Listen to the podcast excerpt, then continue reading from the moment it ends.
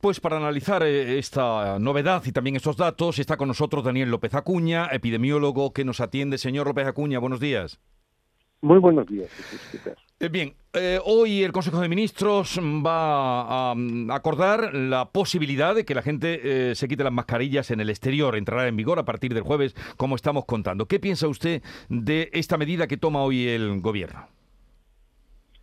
Bueno, yo creo que esta medida que hoy toma el gobierno en el seno del Consejo de Ministros y que ha sido prácticamente consensuada con todos los gobiernos autonómicos a través del Consejo Interterritorial el, lunes, eh, es una medida prematura desde mi punto de vista cuando la incidencia es todavía alta.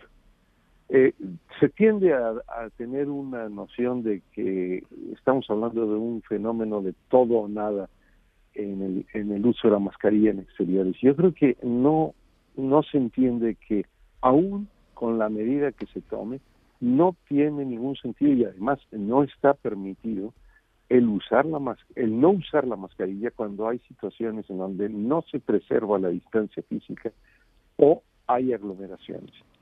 No es que no se transmita el, virus en exteriores, se transmite y se puede contagiar la enfermedad, es menos frecuente que en interiores, pero si no se conserva esa conjunción de mascarilla, distancia física y no aglomeraciones, pues corremos el riesgo de tener un incremento de número de contagios. Yo creo que ha sido prematura esta relajación de la medida y yo hubiera sido más partidario de mantener el uso porque no hay ninguna capacidad de garantizar que en una calle, en el exterior, en un centro de la ciudad, en una zona peatonal, no estemos eh, aglomerados y sobre todo que podamos mantener la distancia física de más de metro y medio.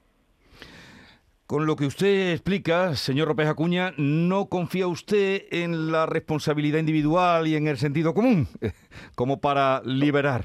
Digo por, por deduzco de sus palabras. Es que, es que vamos a ver, eh, lo malo es cuando se envían, lamentablemente, eh, mensajes que pueden llevar a una falsa seguridad. No, no todas las, las decisiones sanitarias pueden y deben ser atribuibles a la decisión individual. Por supuesto que ojalá que exista la responsabilidad individual, la, conciencia de que tenemos que protegerlos. Yo personalmente usaré la mascarilla en exterior todo el tiempo y no voy a, a cambiar mi conducta por la decisión que hoy se tome, eh, pero no podemos eh, pedirle o exigirle a todo el mundo que, que, que tenga esa conducta si no damos la clara señal de que hay un problema si no se usa cuando no se conservan ciertas situaciones como la distancia o las no aglomeraciones.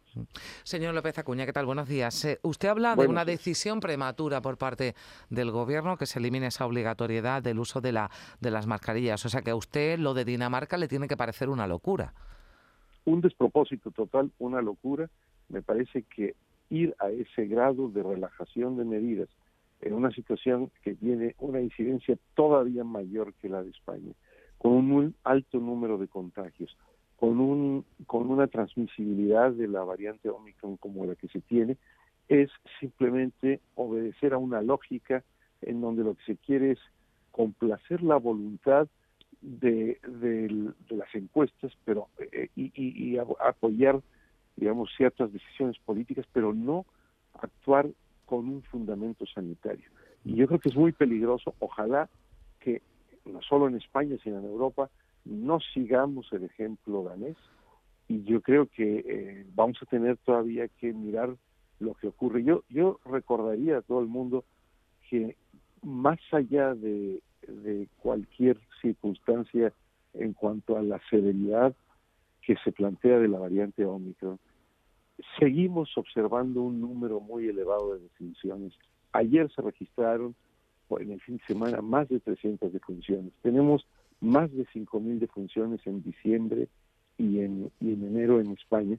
Y esto sigue hablándonos de que hay severidad, de que hay casos importantes que requieren hospitalizaciones, UCI e incluso llevan a la muerte y que todavía tenemos mucha gente que no tiene pautas completas de vacunación y que es susceptible a la posibilidad de infecciones o reinfecciones con esta variante Omicron. Se están mandando mensajes quizás muy alegremente, ¿no? Diciendo que esto ya casi lo damos por superado, ahora baja la, incidencia, pero usted pone el foco sobre todo en los fallecimientos y entiendo que también en las hospitalizaciones, que, siguen, ¿no? También ahí en un número importante. Así es, eh, todavía tenemos alrededor de 16.000 personas ingresadas por COVID en los hospitales de España tenemos todavía más de 1.600 personas en unidades de cuidados intensivos y, vuelvo a insistir, el número de fallecimientos es muy pronunciado. Esto está ocurriendo en España, pero está ocurriendo en otros países, está ocurriendo en los Estados Unidos también, en otros países de Europa. Y yo creo que nos tenemos que tomar muy en serio el que esta no es una onda trivial porque Omicron es, es banal o es un virus que, que puede equipararse a una gripe sí se produce un gran número de casos asintomáticos, pero el número de personas asintomáticas en esta ola, en la sexta ola en España, es mayor que la que hemos tenido en la cuarta y en la quinta ola.